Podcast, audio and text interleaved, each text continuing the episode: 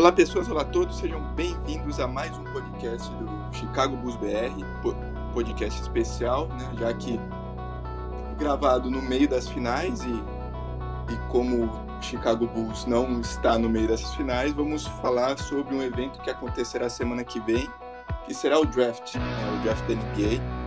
E o Chicago Bulls, apesar de tanto esforço, de tanto tanking, acabou com a sétima escolha geral, né? Mas não vamos ficar aqui chorando, reclamando, agora é aceitar esse o que o destino nos guardou e tentar ver possibilidades, tentar discutir um pouco também sobre esse evento e ver que também a, o draft não é feito só das três primeiras escolhas. Comigo aqui hoje está também outro integrante do Chicago Bulls BR, o Vinícius. E aí, Vinícius, tranquilo? Fala Felipe, fala Bruno, fala Sasso, fala galera que está escutando aí pela noite, pela tarde, pela manhã. É, eu sou pilhado por draft, eu acompanho o Bulls aí, eu sempre falo isso, né? Desde, desde o primeiro rebuild, na verdade, desde o segundo título eu assisti na Band. E eu acompanhei o rebuild todo, começando por Brand, Arthurs até hoje. Então eu adoro esse negócio, adoro o prospecto, adoro o draft. Não conheço tanto, por isso que a gente trouxe um cara hoje para explicar tudo pra gente, né? Aí o Felipe vai falar aí agora mais adiante. Beleza, beleza. E também outro integrante também da, do Chicago Bulls BR é o Bruno. E aí, Bruno, também animado com o draft, pensando sobre escolhas, não só nossa da primeira rodada, segundo round também. Boa noite aí pra galera, pros amigos ouvintes que estão escutando a gente. Pensando nas escolhas que o Bulls tem de primeiro e de segundo round, a gente vai tentar aqui fazer um rápido raio-x para quem tá ouvindo, entender qual que é a nossa posição e o que, que a gente pode tirar disso. Muito bem. E para nos guiar sobre esse evento, sobre o draft, nada melhor que um especialista, ele que é redator do Live College BR, também vem trabalhando na ESPN Brasil, um cara super especialista de NBA, e não só de NBA, de NCAA, de college basketball, né? E aí é o Leonardo Sasso. E aí, Léo, tudo certo? Felipe, Vinícius, Bruno, todo mundo que está também escutando aqui o podcast. Para mim, muito feliz pelo convite estar participando, primeiro, uh, com outros torcedores do Chicago Bulls, para falar do Bulls, que é o time que eu torço e tenho um profundo carinho na NBA, e também falar sobre draft, college basketball, que é o assunto que eu mais me especializei e que eu gosto bastante de assistir, que é o basquete universitário. Então, falar um pouquinho dos próximos prospectos para a NBA, do futuro da NBA, é sempre interessante. Muito bem, muito bem. E antes de começar a entrar nos tópicos, nos temas, tudo mais, vou já começar a perguntar para o nosso convidado, né, para o Léo, que, como você disse, né, torcedor de Chicago Bulls, é, óbvio, é, a, a, também acompanha bastante college basketball, mas college basketball, mas de onde veio essa paixão, não só pelo basquete, mas também pelo Bulls, e quando, como começou você a escrever sobre isso, tudo mais, como começou toda essa sua paixão pelo basquete e pelo Chicago? Então, eu comecei a gostar bastante do. Primeiro, eu comecei olhando, por incrível que pareça, basquete universitário antes do que a NBA. Eu era um cara que não era muito ligado em basquete, é, para ser bem sincero, era como a maioria dos brasileiros é, focado muito em futebol e tudo mais, porque até, até porque eu jogava e tudo. Não, não curtia muito basquete. Depois que eu comecei a assistir, entender e admirar o esporte, daí primeiro foi com o basquete universitário, depois eu comecei a ver NBA e não tinha um time, não, não, não tinha nenhum um traço, nenhum laço que uh, me fizesse gostar de algum time específico. Por exemplo, não tinha morado em nenhuma cidade nos Estados Unidos, não tinha, não tinha parentes nos Estados Unidos que uh, morassem em determinada cidade, que fizesse gostar daquele time. E aí eu comecei a acompanhar, né? Ver, ver todos os times e tudo mais. Eu gosto sempre de, quando eu tô conhecendo algo, procurar a história e, claro, a gente conhecia Chicago Bulls pela questão de Michael Jordan e tudo mais, que é o maior jogador da história do basquete, mas uh, Derrick Rose foi o cara que fez eu me apaixonar pelo Chicago Bulls, assim como acho que muitos que começaram a ver o basquete uh, a partir da década passada, nessa década mesmo, acho que se apaixonaram pelo Chicago Bulls também por conta do Derrick Rose. Uh, e, e assim, eu, depois que eu comecei, entendia toda a história do Chicago Bulls, tudo aquilo que representava para a liga, tudo que representou o, o Michael Jordan para o basquete, e o Derrick Rose sendo aquele cara que podia fazer uma segunda dinastia do Chicago Bulls, foi algo que me motivou muito a torcer para os Bulls. Uh, infelizmente, essa dinastia acabou não acontecendo, né? A gente sabe tudo que aconteceu depois disso, mas Derrick Rose com certeza são um dos meus jogadores preferidos desde que eu comecei a ver basquete. Foi um dos caras que me motivou a torcer para o Bulls.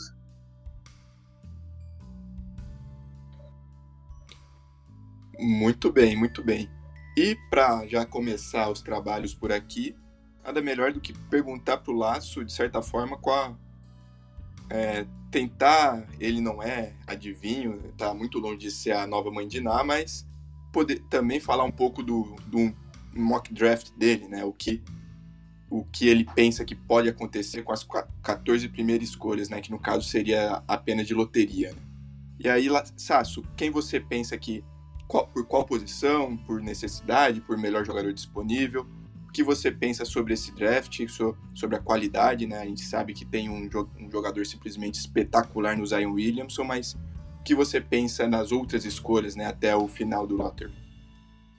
Então, esse é um draft que ele tem concentrado nas três primeiras escolhas jogadores que podem fazer uma grande diferença na NBA, logo de cara.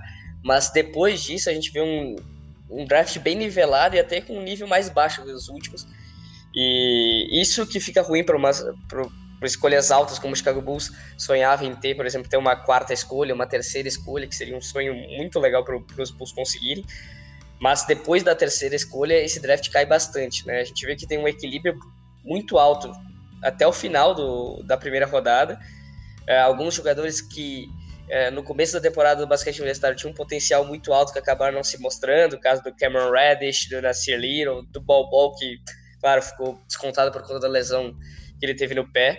Mas as três primeiras escolhas, daí para mim, elas podem variar só o RJ Barrett e o Jamoran, mas Zion Williams é a primeira escolha, não tem como fugir disso.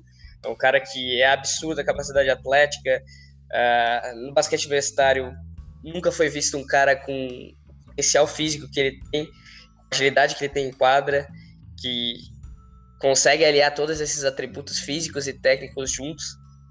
Claro que tem ainda problemas, é um garoto ainda, né? por mais que já apareça e seja tratado como um cara consolidado, ainda faltam atributos para ele melhorar, mas é um cara que com certeza, se se mantiver saudável, que é a grande questão sobre Zion Williamson, ele tem tudo para ser um dos grandes jogadores da NBA uh, eh, no futuro. Na segunda escolha, para mim, o Memphis Grizzlies vai escolher o Jamoran, uma coisa que o scout deles, o staff deles já falou que o Jamoran é o cara preferido, preferido para eles. Eles até fizeram um workout privado com o RJ Barrett, mas acredito que o Jamoran seja a escolha deles. E aí vai pintar troca também do Mike Conley, que Jamoran e Mike Conley é algo que não vai combinar muito. É, e na terceira escolha, para mim, o York Knicks vai de RJ Barrett, que daí é o último talento que resta desse top 3, bem diferenciado. O Barrett, no começo da temporada, era considerado por muitos a primeira escolha do draft, por ser o melhor scorer, o cara que tinha mais facilidade para conseguir pontuar no basquete universitário. Acabou que o, a temporada do Zion foi incrível, os jogos foram incríveis e não tem como fugir do nome dele como primeira escolha. Mas o Barrett, com certeza, é outro talento muito bom da, da próxima temporada da NBA. E aí, como eu falei, a partir da quarta escolha é bem complicado da gente uh, colocar um jogador como esse fazer muita diferença quando entrar na NBA. Vai depender muito da evolução deles. Para mim, o Lakers vai de Darius Garland se não trocar essa escolha. E eu acredito que essa, essa troca vai ser iminente com os Pelicans. Essa quarta escolha deve ir para os Pelicans no, no, pacote pelo Anthony Davis. Mas caso não troque, Darius Garland deve ir para lá, para os Lakers. Na quinta escolha com o Cleveland Cavaliers, eu fico a dúvida entre Jared Culver e DeAndre Hunter Hoje coloco o, o Jared Culver na frente do, do Hunter por ser um cara mais jovem, por ser um cara que tem um potencial ainda maior no ataque. Uh, o Hunter é, é aquele 3D clássico, um ótimo, uma ótima defesa. Ele foi um dos melhores defensores de perímetro do college na temporada passada. Venceu o título da, da NCAA com Virginia. O Culver é um cara que é diferente do DeAndre Hunter, é um cara que é um playmaker da equipe, como ele foi muito muitos jogos de Texas Tech na temporada passada.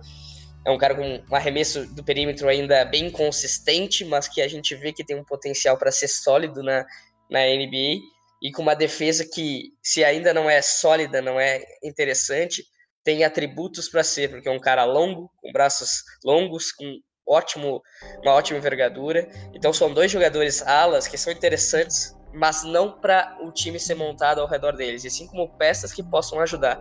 Por isso que eu acho que o Cleveland e Phoenix Suns, que são duas equipes que estão no processo de rebuild que ainda vai demorar muito tempo para ser é, para buscar o sucesso, esses jogadores não vão ter. É, se eles fossem para uma equipe que tivesse mais consolidada já, eles teriam muito mais espaço e muito mais calma para conseguir a evolução. Eles já vão ter um papel muito maior do que eles deveriam ter, essas duas equipes.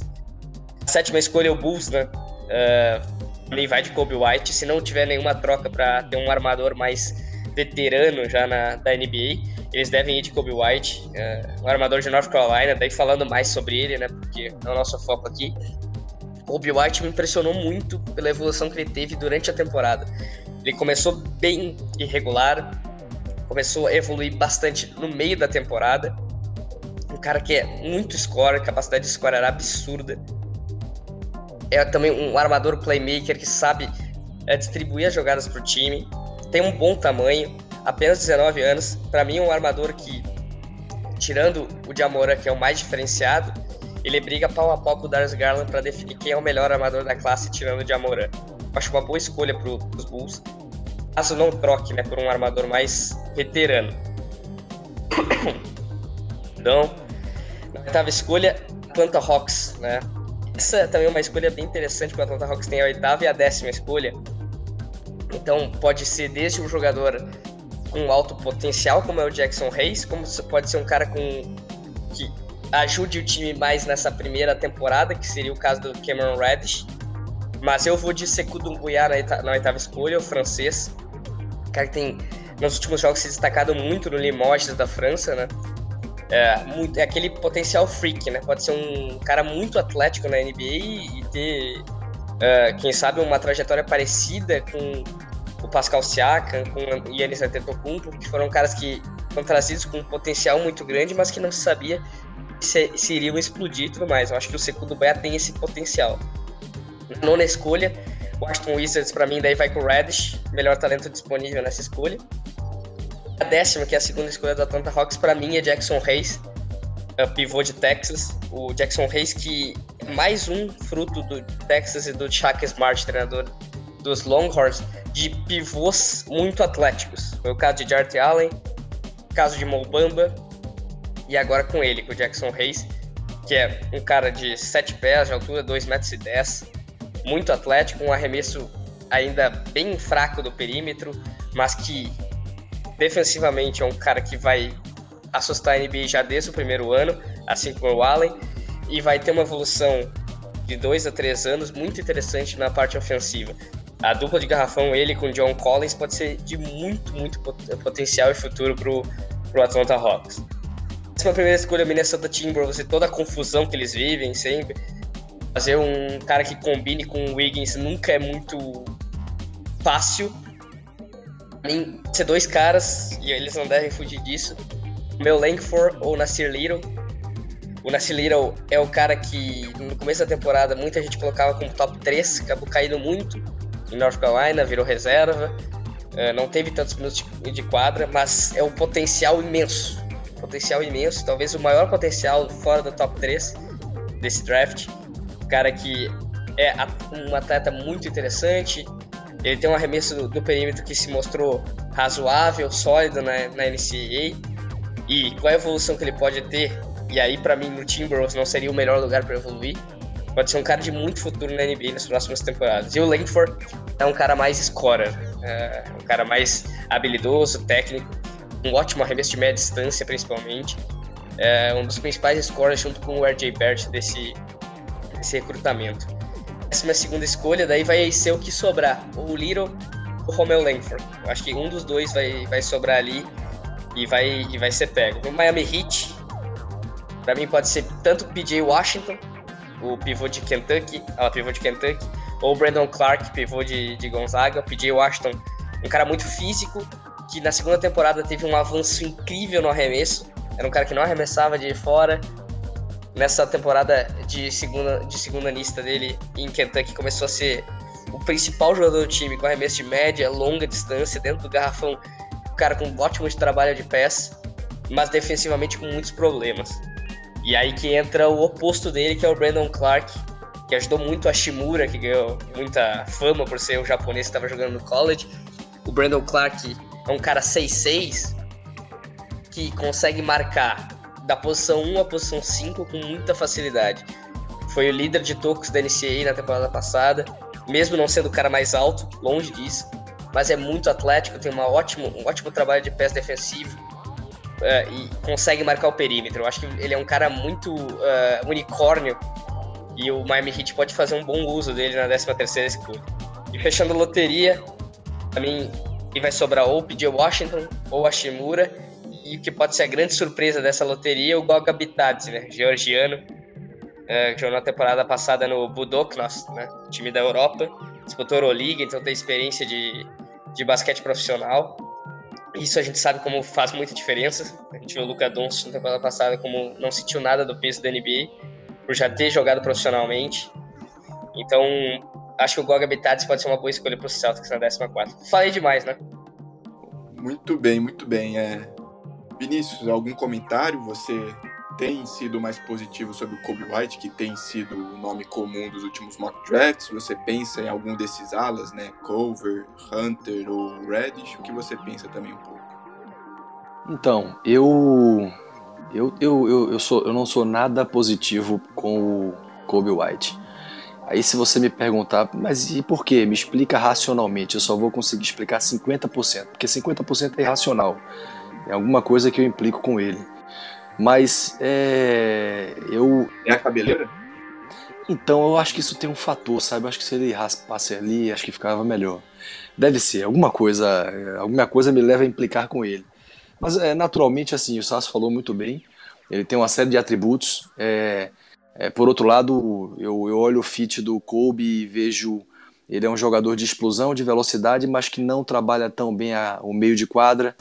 Ele não é um grande distribuidor. Eu, eu acho que o Bulls precisaria buscar um, um, um point guard que distribua.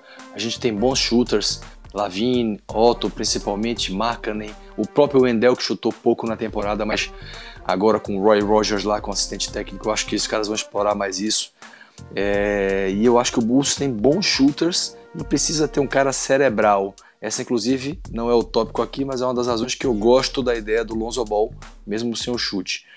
É, acho que é basicamente isso, né? O mock do, do, do Sasso é muito, muito bom, o Sasso é muito competente. Pro Bulls eu não pegaria o Kobe. Se eu chegasse naquela situação desse mock, se as escolhas forem se sucedendo da maneira como o Sasso falou, ou seja, nós teríamos ali o, o Reddish e o Kobe White, eu iria de Reddish, apesar de também ser um crítico razoável dele. Até já aproveito aqui, é, eu sei que você vai rodar, Felipe, aí com o Bruno, você mesmo, e aí depois termina no Sasso, mas já aproveito meus comentários e já deixo o meu big board, né? É, que é a minha ordem de preferência de jogadores. Assim, para mim, é, é, sobrando todos os que podem sobrar, e aí eu tô colocando Garland também, que eu acho que não sobra, mas para enriquecer o Big Board, eu, eu, imaginando que ele sobrasse, acho muito difícil. Ele talvez seja o, o, o que menos tem a chance de sobrar, em função de que ou o Lakers pega, ele é um agente, ele é um atleta da, da Clutch Sports, né? do Rich Paul, né? que é do LeBron, na verdade, dizem. Então eu acho que ele, ele vai no Lakers, mesmo mandando para o Pelicans. Se não for no Lakers, o Suns pega. Então eu acho muito difícil ele sobrar. Mas o meu big board seria o meu cara dos sonhos nessa situação é o Jared Culver. Eu gosto muito dele, vejo um quê de Jimmy Butler. E ele seria minha opção número um, inclusive em quarto, é, na pick 4. Então, para mim, se ele sobrar por acaso na pick 7, será um steal, seria, será como se a gente tivesse em quarto. Depois dele, o Garland, que eu acho que não sobra, mas assim no, no big board.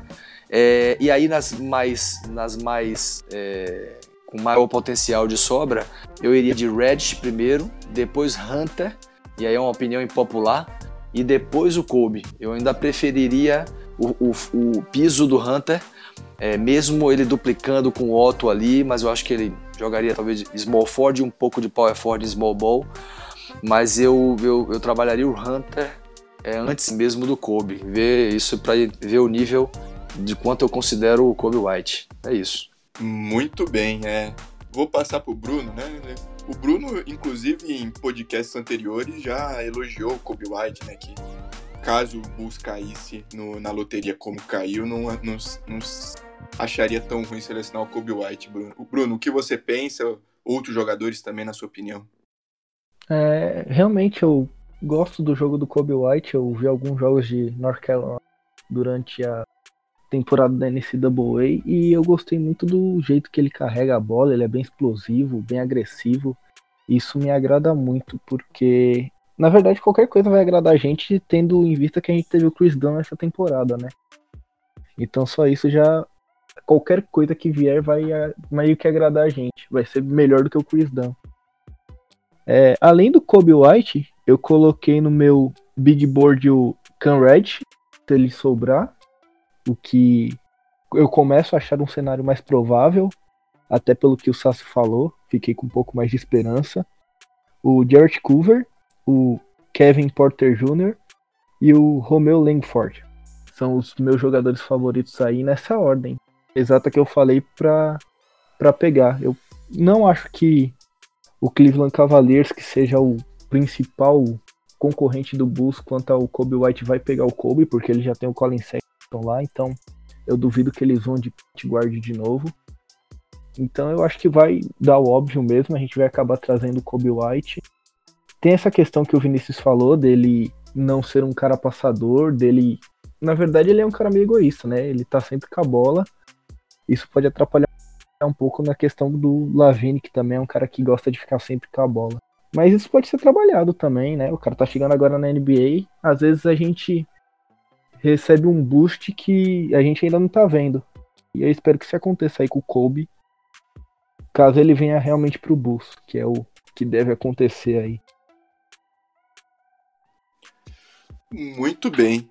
É, o Vinícius falou sobre né, essa questão, às vezes até irracional, sobre o Kobe White.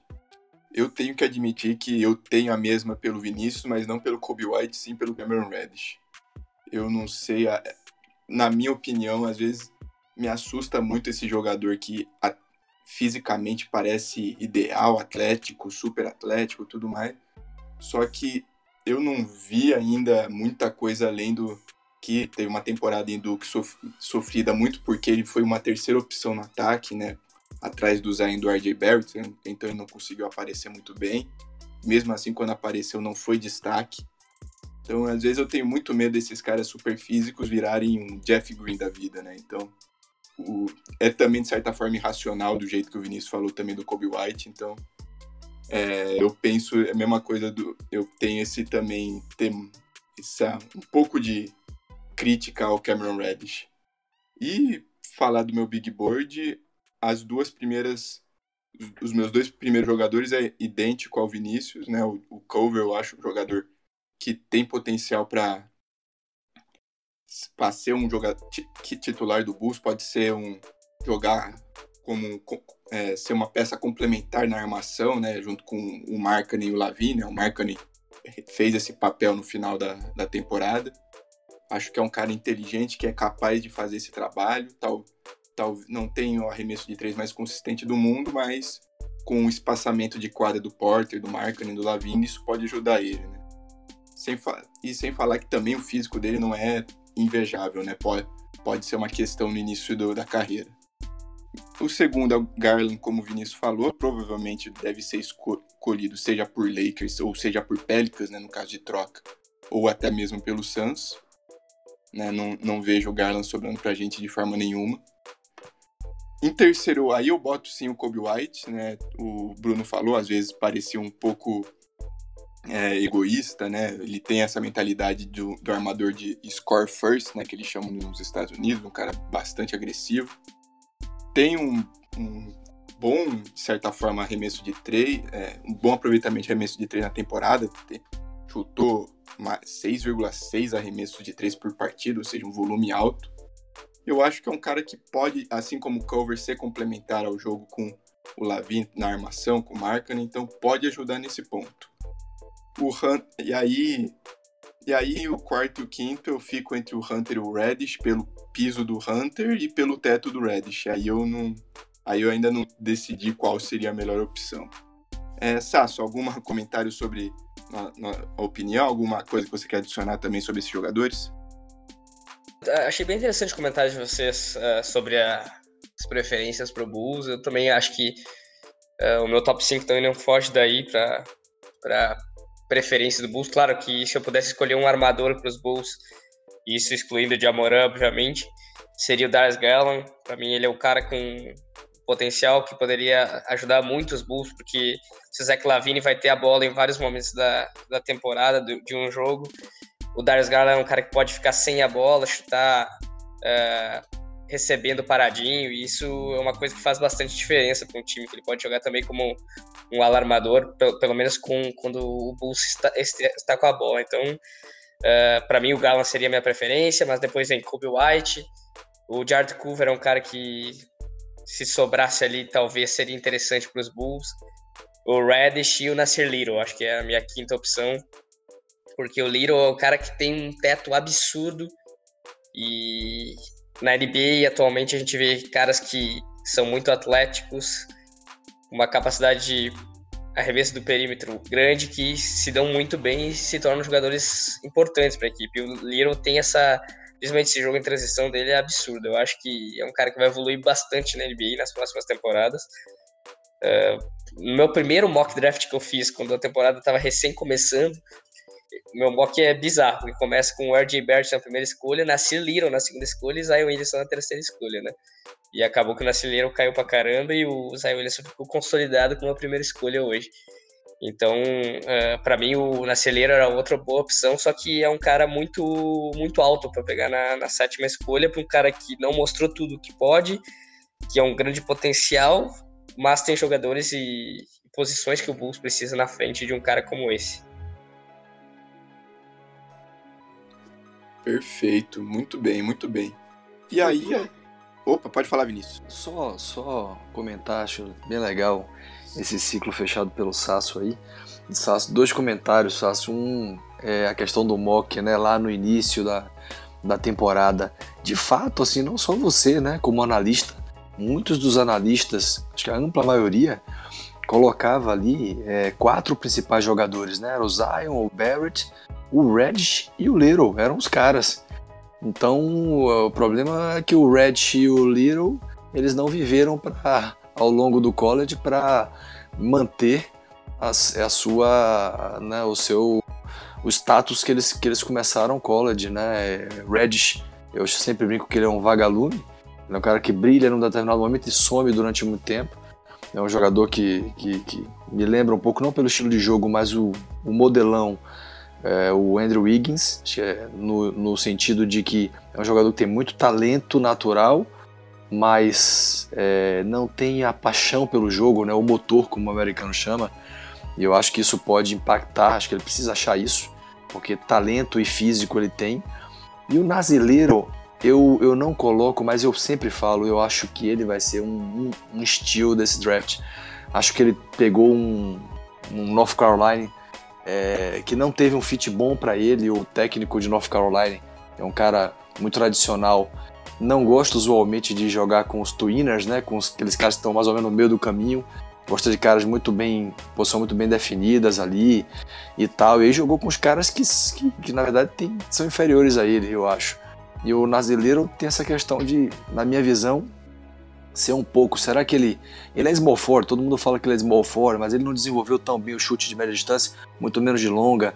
Será que ele, pelo físico e altura, não poderia ser um power forward? Então, essa questão de uma identidade para ele, talvez ele não tenha tão claro, acho que prejudicou muito ele lá no em North Carolina e eu acho que ele vai vai surpreender na NBA, talvez não na primeira roda, na primeira temporada, mas ao longo da NBA, acho que ele vai ser um estilo. Eu concordo, concordo totalmente com, com isso, porque e no começo da temporada, se a gente for ver, o Diamorã não era nem conhecido, né? O Diamorã na, na temporada passada do college, na temporada, ou seja, anterior a essa última, ele foi um calouro que teve médias de quase 10 assistências por jogo, só que ele não arremessava quase. Ele jogava do lado de dois jogadores, mesmo em uma universidade pequena, como era Murray State, e jogou com dois jogadores que eram bem consolidados no, na universidade, que era o Jonathan Stark e o Terrell Miller Jr. E o Jonathan Stark era o armador desse time, então eles jogavam num, com dois armadores e com o Stark levando a bola e tudo mais, sendo o cara de decisão e tudo mais. E, e os dois se formaram, o Jamoran acabou, acabou tendo seu espaço amplamente aumentado, e mostrou tudo que, que fez nessa última temporada, sendo o primeiro cara na, na história da NCAA desde que as assistências foi, começaram a ser computadas, com mais de 20 pontos e 10 assistências de média na temporada. Né? Mas, claro, tem que ser levado em conta sempre o nível da conferência. O Ohio Valley é uma das piores conferências do college, uh, mas foi, foram números absurdos contra times que ele fez jogos contra Alabama, que foi muito bem. Eu acho que um dos piores jogos dele atacando a cesta, que é um dos seus pontos principais, foi contra a Florida State, que aí sim é um dos times mais físicos do college, sempre tem tradição de ter jogadores muito altos, muito fortes. E ele mostrou um ótimo arremesso do perímetro naquele jogo, por exemplo, que era tudo que foi o contrário da temporada dele. Mas uh, muda muito no college durante a temporada, às vezes surgem caras que, é, que são de mid-majors, né, que são de universidades menores, menos conhecidas, que, acaba, que acabam aparecendo e a gente sabe o quanto sempre tem jogadores de universidades menores que aparecem. Nessa final, a gente, da NBA, é um exemplo clássico disso, né? San Diego State com o, Ka o Kawhi Leonard de San Diego State, o Pascal Siaka de New Mexico State, o Stephen Curry de Davidson, uh, o Clay Thompson de Washington State, que embora jogue numa universidade grande, não é de joga numa conferência grande, não é de uma universidade tão grande. Então sempre tem jogadores bons saindo dali, Lillard de Weber State, o CJ McCollum de Lehigh. Então, sempre aparecem jogadores interessantes em universidades menores. E o próprio Trey, né? O Jamoran, ele. Eu, eu acho mó barato sempre olhar os mocks, os primeiros mocks, aqueles antes do college iniciar, antes da NBA, e depois olhar aquele mock último, né? O antes do draft. E sempre muda razoavelmente e principalmente eu sempre vejo uma surpresa, alguém que ninguém falava eu, quando o Jamoran começou a despontar, eu falei, olha, ele é o, é o Trey Young dessa classe, né? Não no sentido do jogo, ambos são ótimos passadores e têm jogos diferentes, é, né? mas é, pelo, pelo, pelo cenário né, em que ele proporcionou, ele, ele saiu de um total desconhecido, fora do ranking de qualquer mock, para um número 2. Né? E o, o, o Trey foi a mesma coisa, só que o Trey era freshman mas também surgiu do nada para para chegar lá na, nas cabeças no, no, na hora do draft, né? Sempre rola essa surpresa. Exatamente isso. E foi o que aconteceu com o Trae Young mesmo na temporada passada, um cara que estava cotado como escolha de segunda rodada, ou até nem ir pro draft por ser um calouro, e quando ele começou a fazer jogos de 30 pontos, 10 assistências, não teve como não ser notado, ainda mais numa universidade tão grande como é a Oklahoma. Né? Deixa eu só fazer uma pergunta pro, pro Sasso. Eu vi uns mock drafts da CBS e em um deles o Nasci Little, não tá citado nem entre os 30 primeiros. Será que tem algum tipo de chance dele sobrar lá pro segundo round? Eu acho que não. Mas você acha que tem algum tipo de chance? Você que é especialista da parada? Possível. Pra mim é impossível. Pra mim já é bem difícil ele sobrar na loteria. Se ele sobrar na loteria, os times que estiverem fora ali tem que dar a Deus e conseguir, conseguir um grande estilo. Pra mim ele não deve fugir ali da, da 12 escolha, no máximo. Perfeito, perfeito. O Sácio falou, né, de um, os mock drafts no começo da temporada. Outro jogador que, inclusive, o Sácio falou um pouco, um pouco antes no momento dele era o Bobo, né, que era um jogador que vinha com potencial enorme, uma envergadura absurda, um tamanho inacreditável e chutava de três, né? Ele que era filho do Manute Bol, né? Que jogou no, na NBA. Então, só que se lesionou, jogadores com esse tamanho têm problemas de lesão, então já vem caindo para para depois do lottery, né? Então, e seguindo adiante, aí já vamos falar para uma parte menos né, sexy, se, pode, se podemos falar assim, mas mas também super importante, né? Que é, o segundo, que é a segunda rodada, que é a escolha número 38 que o Chicago Bulls tem. Essa escolha número 38 que veio de Memphis e, e o Chicago conseguiu através de uma troca que fez no meio da temporada que levou o Justin Holiday né, para Memphis. E, Sasso, algum jogador mais interessante que você possa pensar? Talvez o armador, caso o Chicago escolha algum ala como o Hunter, como o Reddish. O que você vê de opções na escolha número 38 agora? Então, para mim, o cara que já fez o workout, que seria bem legal por eu gostar bastante dele dos tempos de college, é o Carson Edwards, né, o armador de, de Purdue.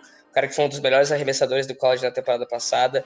Uh, tem nessa característica seu ponto principal, mas ele não é um arremessador que é só parado. Ele consegue sair do drible, uh, depois de bloqueios. É um cara que arremessa absurdamente e mesmo sendo muito baixinho, não sendo um ótimo marcador, ele vai ter problemas com, quanto a isso na NBA, mas é, seria um grande desafogo para o futuro do, do Chicago Bulls vindo do banco de reserva, sendo aquele chutador para podendo jogar ó, sem a bola também. Eu acho que seria uma boa escolha para uma 38 pick de segunda rodada.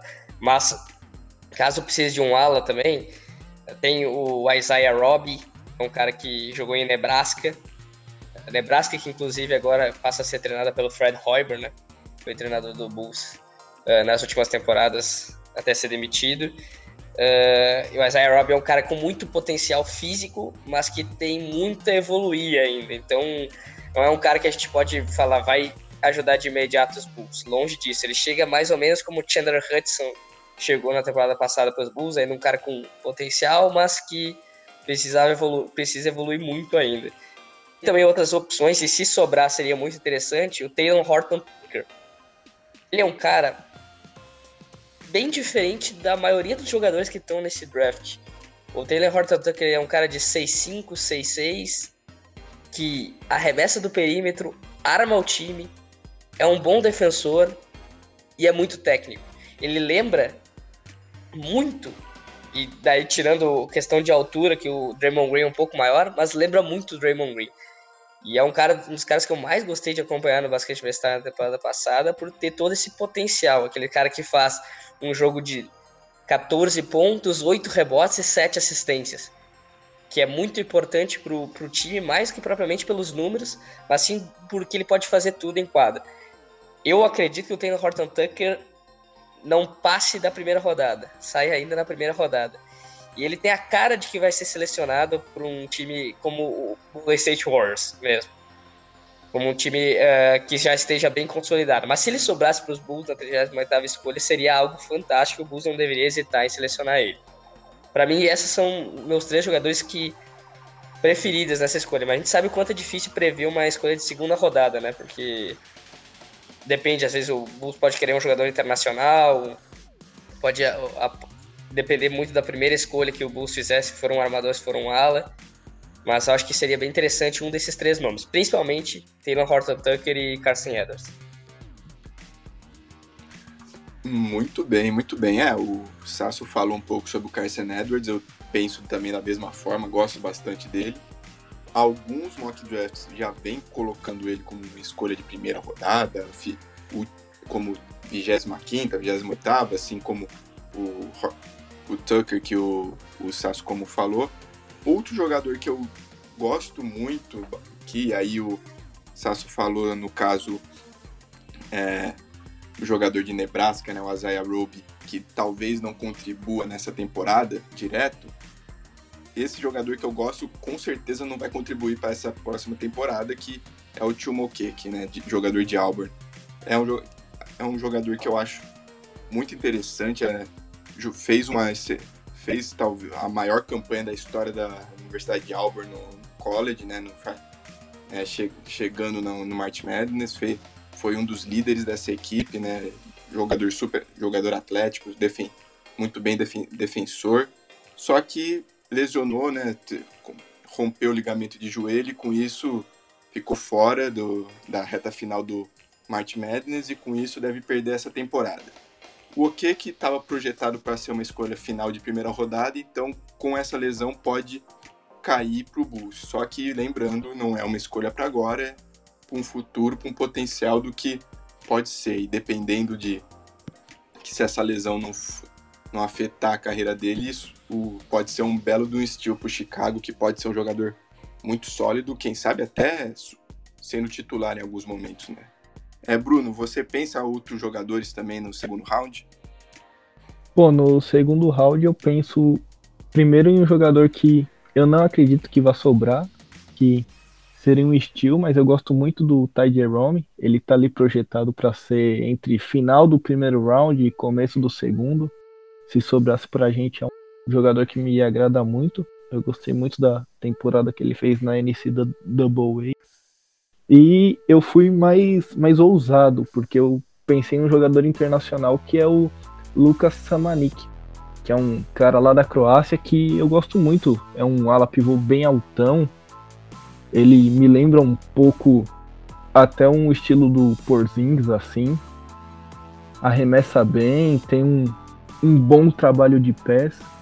Então seria um cara que eu gostaria de apostar aí numa segunda rodada, porque a segunda rodada é mais de, de sorte do que propriamente de conhecimento e tal. A gente nunca ver um jogador mega conhecido saindo assim na segunda rodada. Então o Lucas Manique me, me agrada bastante.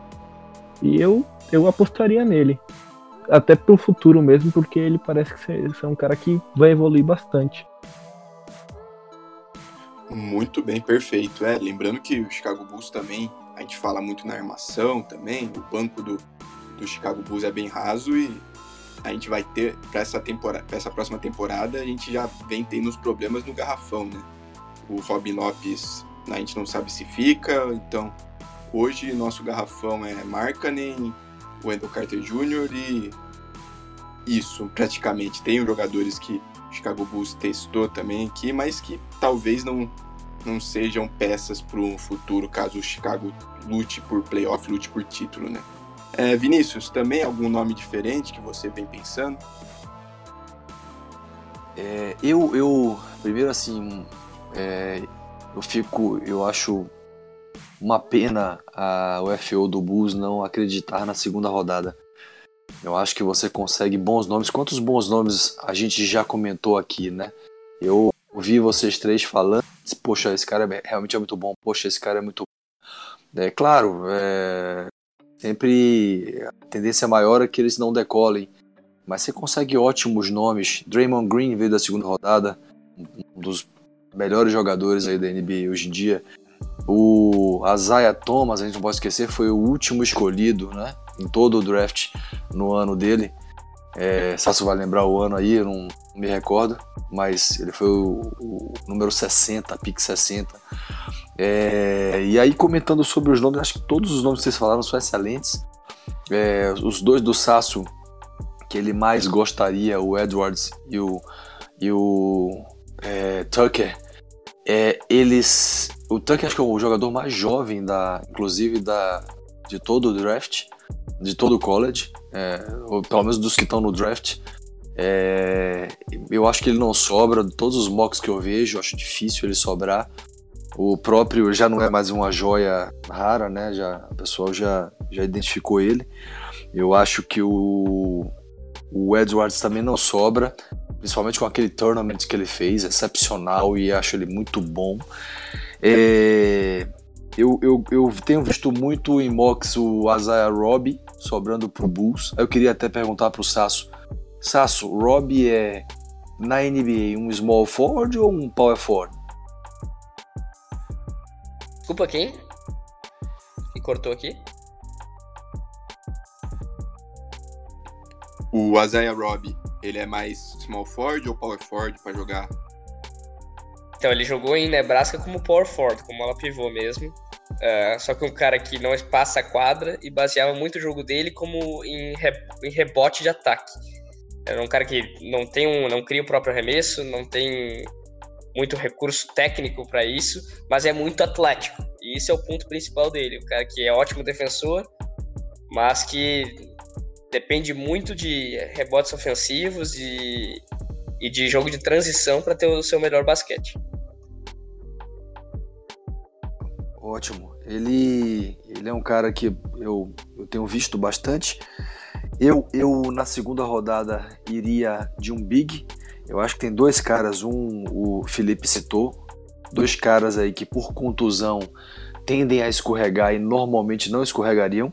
Ok, que é um deles, e o outro é o irmão do Michael Porta, o John Tay Porta. Acho que são dois bons nomes. O Bulls normalmente não se arrisca muito em jogadores que vem de contusão, que você tem que esperar o tempo deles. Mas são dois bigs que eu apostaria, principalmente o, o, o Porter. Eu acho que ele, desde o ano passado, eu já achava ele muito bom. É, não é tão atlético, mas tem um capacidade de passe, pode ser um, um pivô, um QI altíssimo e muito versátil ofensivamente, atira de fora e tal. Acho que esses dois para mim são os principais. Outro big que eu gosto, e eu preferiria um big ali justamente para preencher o vazio. É, tem que ter um veterano, mas preencher o vazio da saída do Felício daqui a um ou até num stretch ou numa troca. É um big que vinha, vinha subindo. Eu gosto muito do Charles Bassey. É, não tenho visto ele muito no box, tem, tem escorregado, não foi tão bem no combine. É, e aí eu tenho duas perguntas para o Sasso.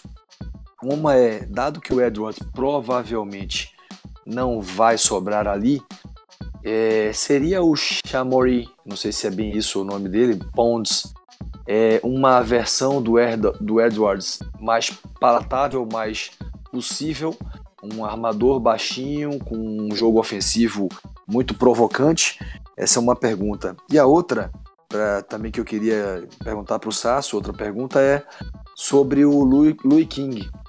Ele de Oregon, lá nos primeiros mocks do ano, ele vinha muito bem, ele era um top 10, era um cara de lottery. É, ele veio de contusão, ele não decolou essa temporada, mas eu, eu acho que eu tenho, eu tenho quase certeza que dos workouts que o Bulls fez, ele participou de dois já. Significa que o Bulls chamou de novo para dar mais uma testada. Então acho que é um small forward que pode aparecer lá. Então eu tenho essas duas perguntas, Sasso, para você sobre Ponds e sobre o King. Então, o Pontes se destacou muito em St. John's na temporada passada. Foi um dos principais cestinhas da Big East e do, de todo o college na temporada passada. E ele é scorer nato, um cara que pode arremessar de qualquer lugar, de qualquer jeito, que vai conseguir botar a bola dentro, só que tem problemas principalmente uh, na questão de seleção de arremessos. Não é um cara muito inteligente para tomar decisões, mas uh, ele é aquele. Fazendo uma comparação assim com um jogador que joga na NBA que vem do banco de reservas e pontua muito, e não estou comparando no nível de jogo, mas só numa comparação de o que ele pode fazer um Jamal Crawford para ser uh, que é um cara que vem do banco de reservas e consegue mudar um jogo. O Shamari Pontes é assim, ele é um cara que quando tá num dia bom, ele consegue fazer 20 pontos em 8 minutos.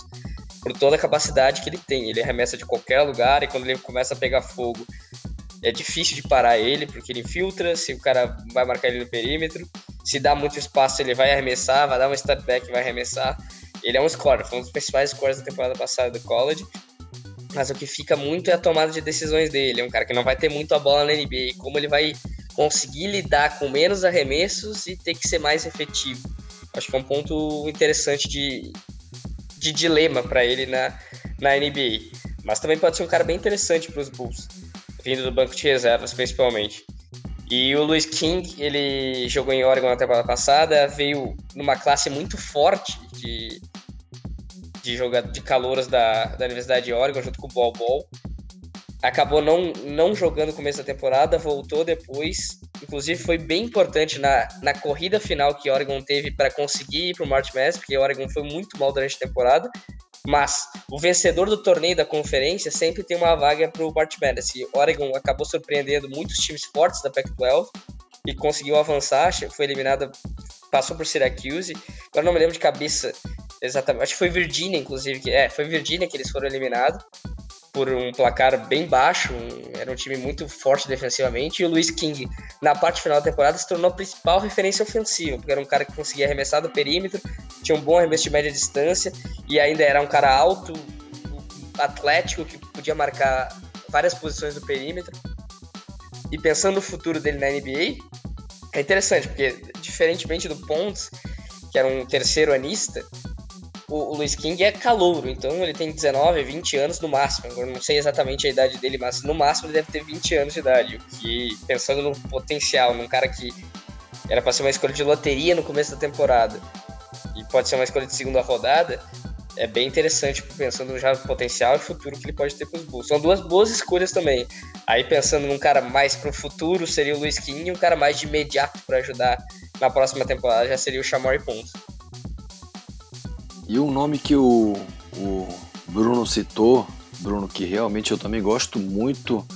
Já vi, e, e vinha, e falando de novo né, no mock lá da frente, lá, lá de trás, na verdade, isso do, antes do college, é, o, o Samanik, ele era muito bem cotado, acabou escorregando muito nos mocks, e eu, eu, eu acompanhei o Combine e tal, a, os, os, basicamente os analistas falando do Combine, e ele foi muito bem, ele foi talvez o maior, ou um dos dois ou três maiores destaques do Combine. É um cara, um stretch four, que parece que é um cara que, que, que, que dá muito jogo ali, é um big também, então eu, é um cara que eu ficaria muito de olho. Não sei se o Sácio gosta dele. Eu, eu gosto bastante dele, é um cara que é, tem muitos comparado pelo, pelo lado bom ou pelo lado ruim, né? O Porzingis, fazendo comparações com o Porzingis e tudo mais, por ser um cara europeu que consegue espaçar a quadra, tem um ótimo potencial e tudo mais, mas também tem outro comparando com o Dragon Bender, que chegou com a mesma pompa do, do, do Samanit, é um cara que vai espaçar a quadra, vai ser um, um novo grande jogador stretch for europeu, e acabou que ele não conseguiu enca encaixar no Phoenix Suns, não Claro que a gente sabe o quanto difícil é encaixar no Phoenix Suns hoje, mas é, não encaixou na NBA até agora. E daí tem assistência, essa dúvida.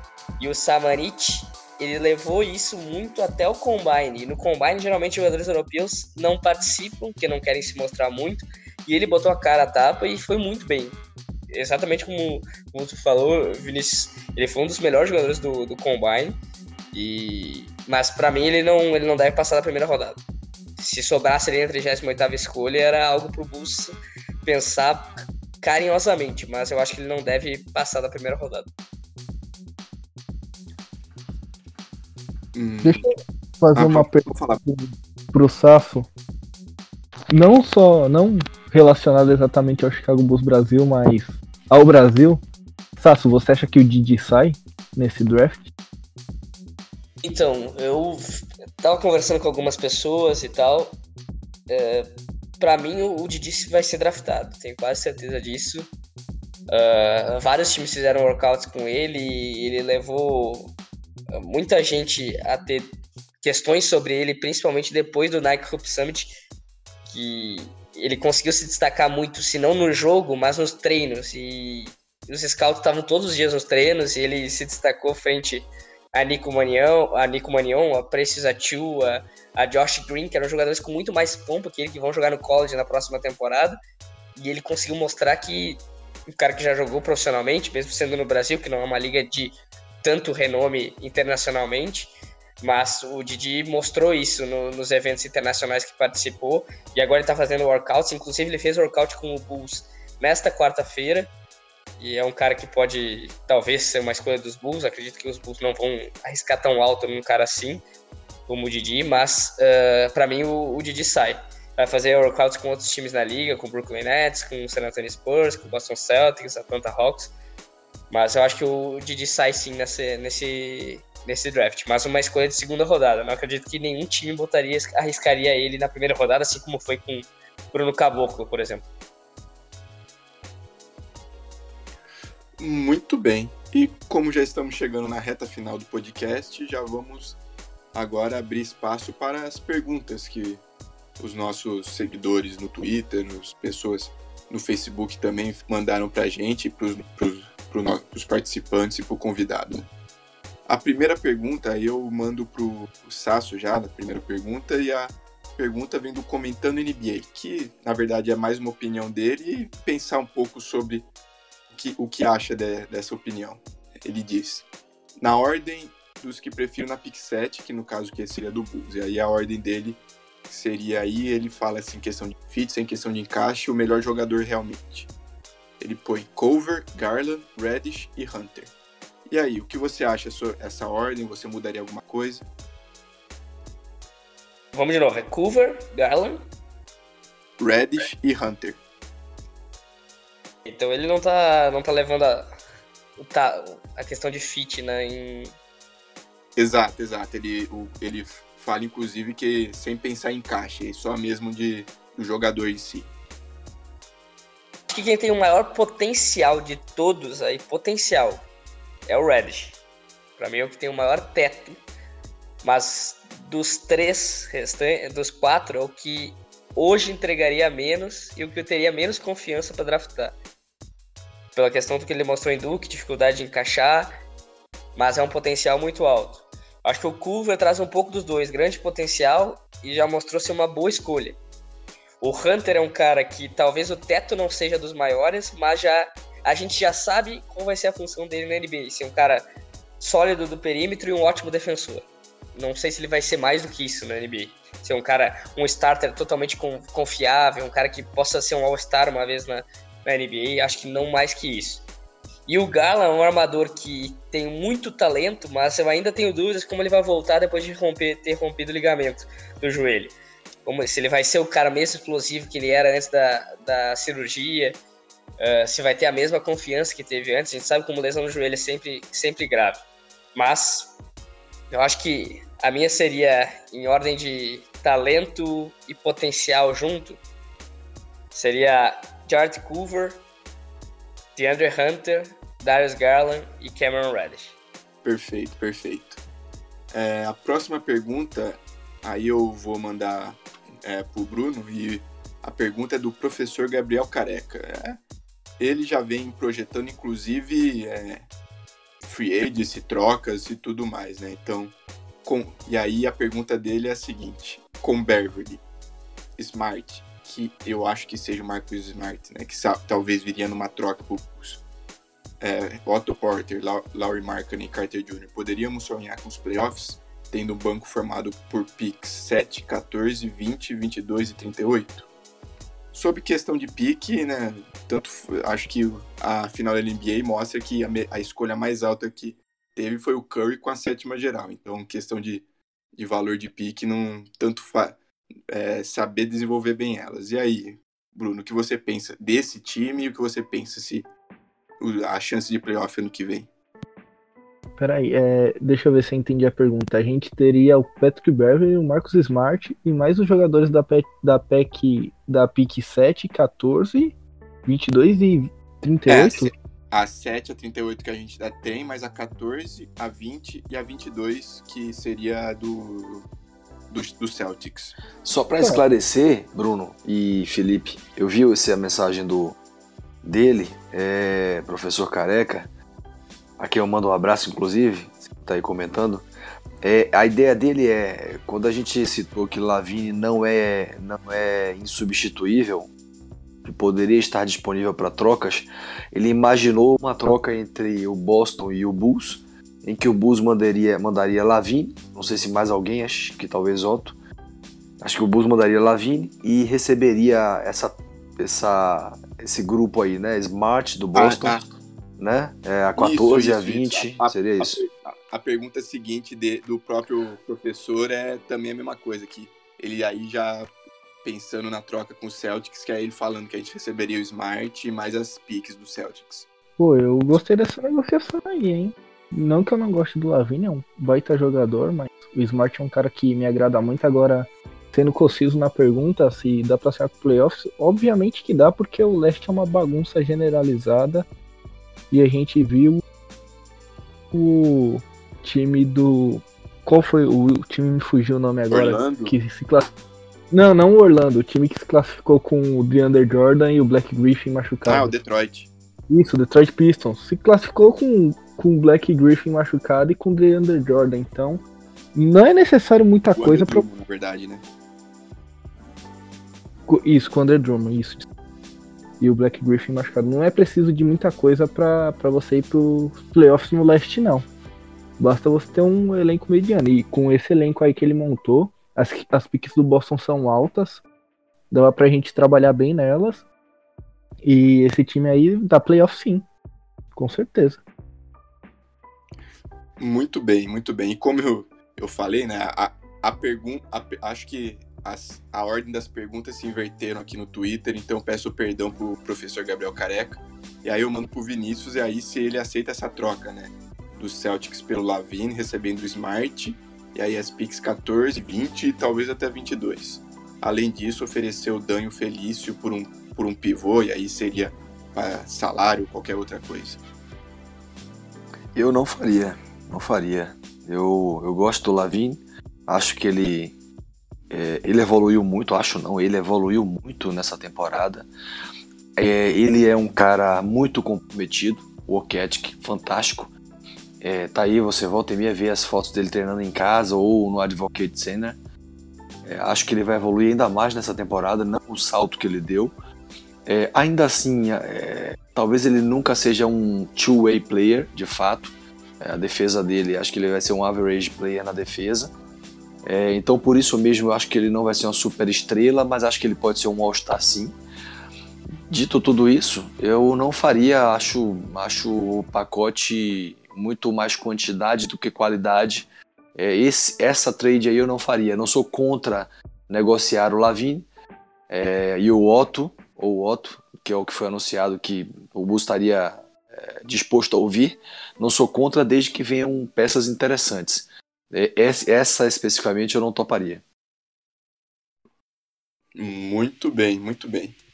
Bom, a próxima pergunta a gente, de certa forma, já respondeu né, aqui no podcast, que é do Mário Pravato Júnior, né, que se o Bulls não for de Garland ou White na 7, Carson Edwards vira uma opção para o segundo round.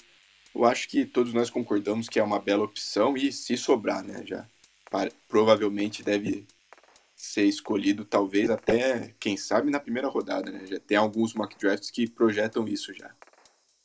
E a próxima pergunta aí é do Felipe Braga, né? Que aí a pergunta dele é: Chicago deve ou não trocar a pique? Se sim, com quem? Na minha opinião, eu acho que assim, se for para trocar a pique, aí, como o Vinícius disse, a opção sobre o Lonzo Ball talvez seria uma opção interessante, mas eu também gostaria talvez do, de ver as opções para o Mike Conley. O Sasso já falou do, da preferência de Memphis pelo, Jamor, pelo Jamoran e como isso pode afetar o jogo, talvez. Memphis vai ter um novo treinador que provavelmente vai insistir tanto no, no Jaren Jackson quanto no Jaren Moran juntos e o Mike Conley de certa forma não encaixa, né? ainda mais por ser um jogador mais experiente. Eu tentaria conversar com o Memphis e ver o que, que pacote a gente pode oferecer, porque eu acho que o Mike Conley seria um complemento fenomenal junto com o Zach Lavine. Né? Um cara super experiente que pode dar essa experiência para esse elenco e tem, é um jogador que pode pontuar também, um cara que pode ser um, com, com, um jogar como, uma, como complemento na armação, um cara super acima da média que não não recebeu ainda votos de All-Star e tudo mais, é de certa forma subestimado, por ser de um mercado pequeno, eu acho. Sem, é. sem já, pessoal. No, sem ficar no muro. Mike Collin ou Lonzo Ball? Na minha opinião, eu prefiro Mike Conley. Vinícius? Lon Lonzo Ball, 200%. Sasso? Eu vou pelo potencial, Lonzo Ball. O Mike Conley é um cara que ajudaria muito o time agora na primeira, segunda temporada, mas já é muito veterano. Acho que o Lonzo Ball, sem uma mídia inteira que tá sempre na vida dele, eu acho que ele poderia ser bem efetivo. O Lonzo Ball é muito melhor do que todas as pessoas falam e dizem muito por conta de todo o buzz que ele tem em volta dele. Isso acaba que quando ele vai um jogo mal, acabam caindo de pau nele, mas eu preferia, tô, tô junto com o Vinícius também, eu preferia o Lonzo Ball ao, ao Conley hoje. Eu vou de Lonzo também, acho que o Felipe foi voto vencido nessa. O pessoal mete muito pão no Lonzo quando a gente fala dele aqui no Chicago Bulls Brasil. Toda vez que a gente posta uma foto do Lonzo Ball que vem de comentário negativo é é exuber, exorbitante. Eu até marquei, até brinquei com o pessoal que eu tava anotando o nome de que tá, todo mundo tava falando mal do Lonzo, porque se ele for pro Bulls, a gente vai ter muita alegria com ele. Perfeito, perfeito. É, eu, como eu percebi, vi aí voto vencido. Apesar de eu não entrar nesse bonde que o próprio Bruno falou de criticar o Lonzo, acho que pode ajudar bastante. Aqui, o Conley é um, é um dos jogadores que eu mais gosto de ver na NBA e eu gostaria de ver ele em algum lugar ganhando, né? Talvez com o Chicago não ganhe, mas seria legal torcer para ele, pelo menos, no, no meu time. É, Palavra. A próxima pergunta aí eu mando de volta pro Sasso, que aí é do Vinícius Chatão. O que esperar da temporada que vem? Dos recém-draftados como Chandler e aí os jogadores que podem vir nesse draft. O que você acha da possibilidade de trocar essa pick por Lonzo ou Conley? Aí você disse sua preferência sobre o, sobre o Lonzo, né? E o que você espera da temporada? Alguma expectativa maior? Acho que Wendell Carter Jr. Uh, saudável, Marketing saudável desde o começo da temporada, mais experientes. Uh, o Lavine sendo o cara da franquia, pelo menos nessa primeira temporada, agora, sem o Bulls fazer uma grande, um grande movimento.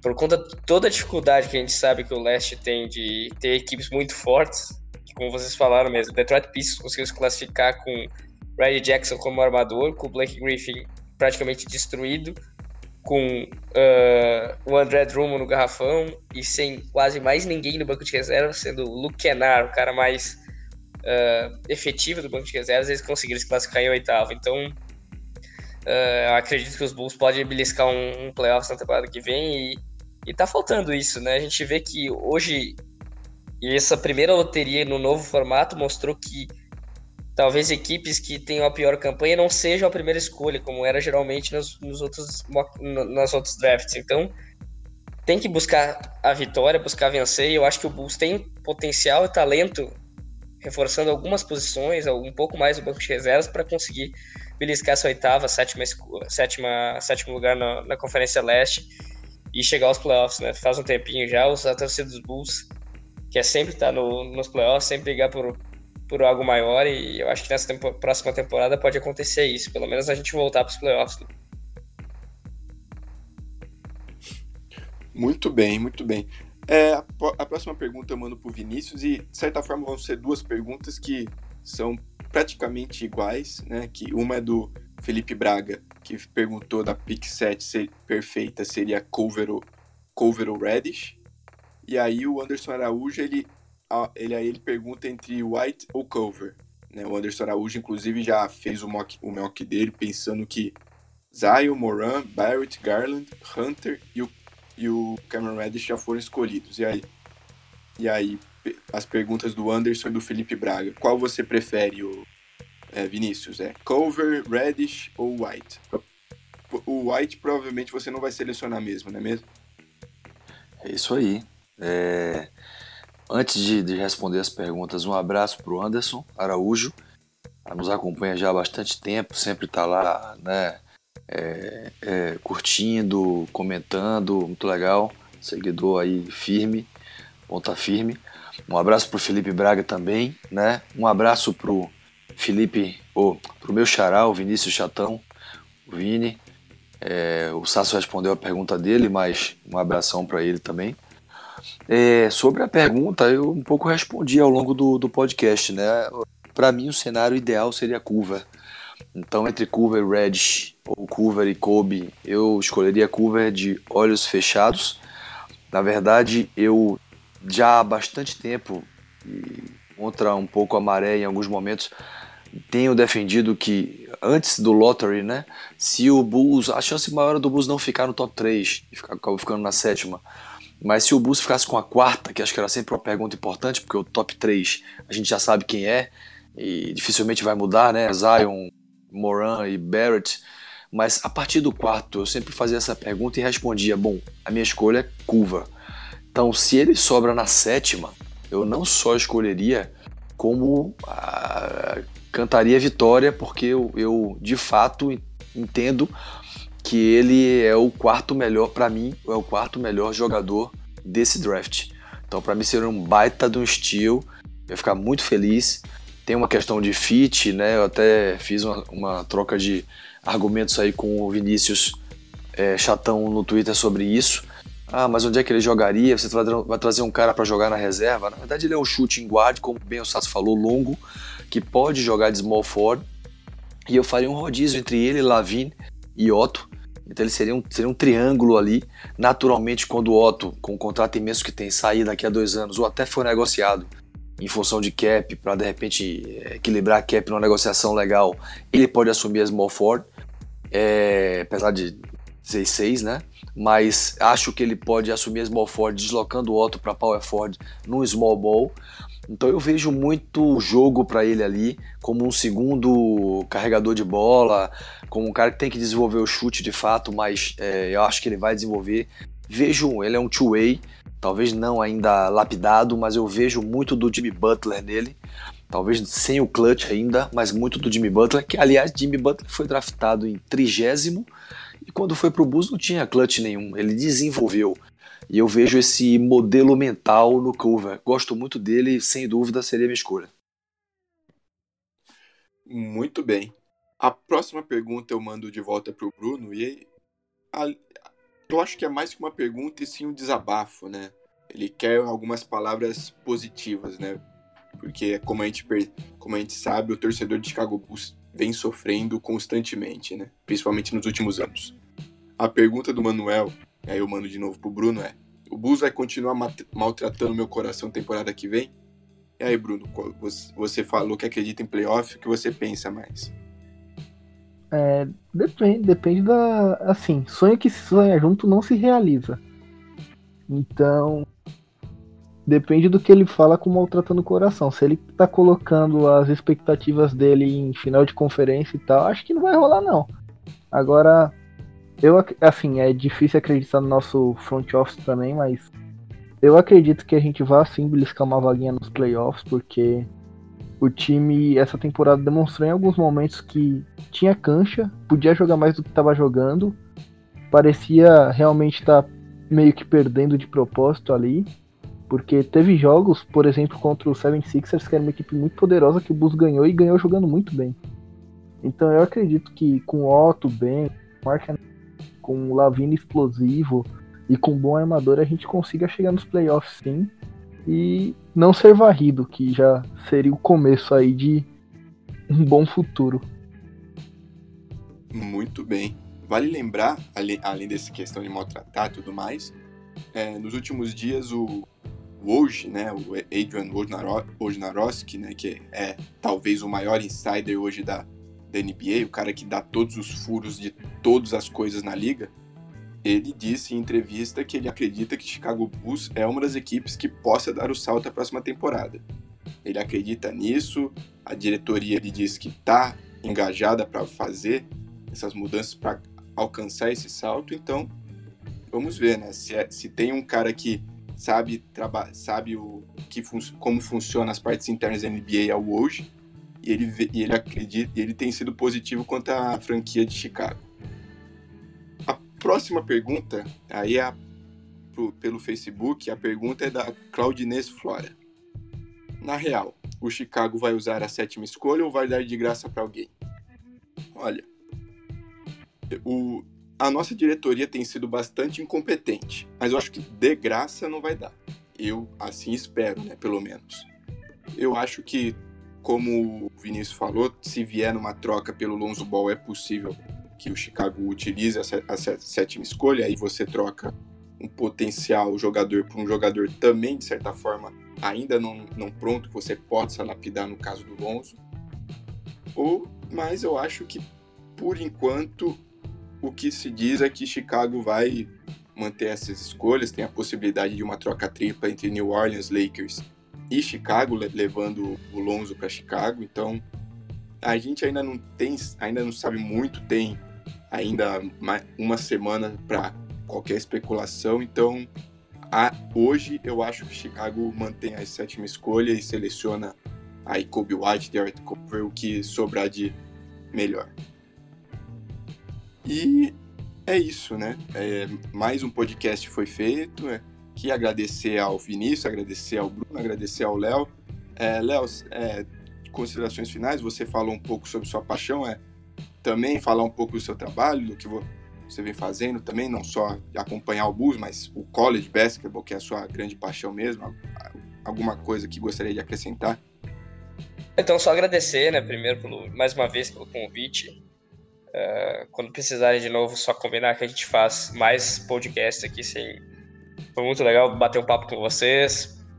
Uh, eu tô no Live College, Live College vai fazer uma baita cobertura do draft agora. O Rodrigo Lazzarini, que é um dos outros integrantes, vai viajar para Nova York agora no final de semana para trazer uma cobertura tanto para a ESPN quanto para o Live College BR. Então vai ser bem legal para a gente e também para todo mundo que tiver afim de saber bastidores do draft, como funciona. Uh, ele vai, ser, vai acompanhar bastante isso de lá.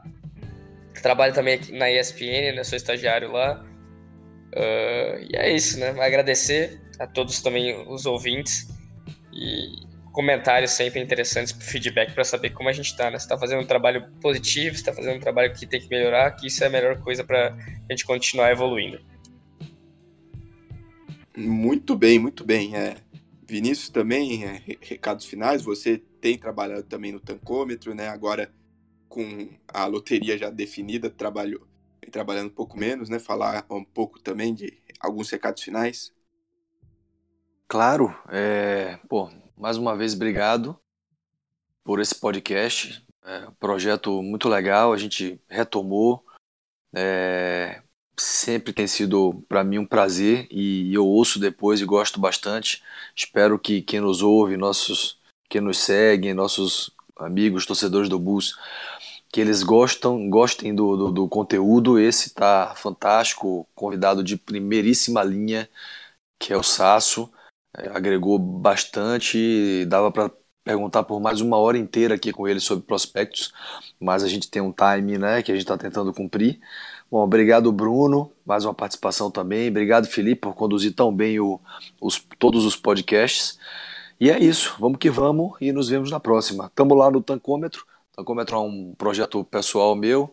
Então, quem puder e, e ouvir, segue lá o Tancômetro, tem muita coisa boa. Foco total nesse negócio de tanque e tanque, o, o troféu do tanque é draft, né, prospecto, então tanque e prospecto é, é com nós. Beleza? Um abraço. Muito bem, é, Bruno, também recados finais, também falar um pouco do Chicago Bulls, não também pelo Facebook, né, que é onde você coordena mais. É, só agradecer o pessoal, todos vocês aí que gravaram o podcast, muito legal sempre gravar com, com vocês e o Sasso foi um convidado sensacional, entende muito do assunto mesmo. É muito bom quando a gente traz especialistas, porque aí a conversa fica bem mais embasada. Agradecer a galera que segue o Chicago Bulls Brasil no Facebook. Tem um pessoal lá que interage bastante, comenta bastante. Agora a gente está conversando mais sobre finais, porque tá meio paradão o Chicago Bulls, mas assim que voltarem, voltar a temporada aí, Summer League e tudo mais, a gente vai soltar vários conteúdos legais para você. Perfeito. E assim a gente encerra mais um podcast. Agradecer de novo a todos, agradecer a você que é, escuta mais esse podcast, né? Um período de finais, mas como o Chicago Bulls não vem, é, não vem é, jogando nesse período, é falar um pouco de draft, né? Falar um pouco das nossas opiniões, né? Agradecer mais uma vez ao, ao Sasso por, pela presença fenomenal que foi falar sobre draft, sobre tudo isso, ter um especialista no assunto, né? E agradecer, acompanha a gente não só no Twitter, não só no podcast, no, no Facebook também e até a próxima.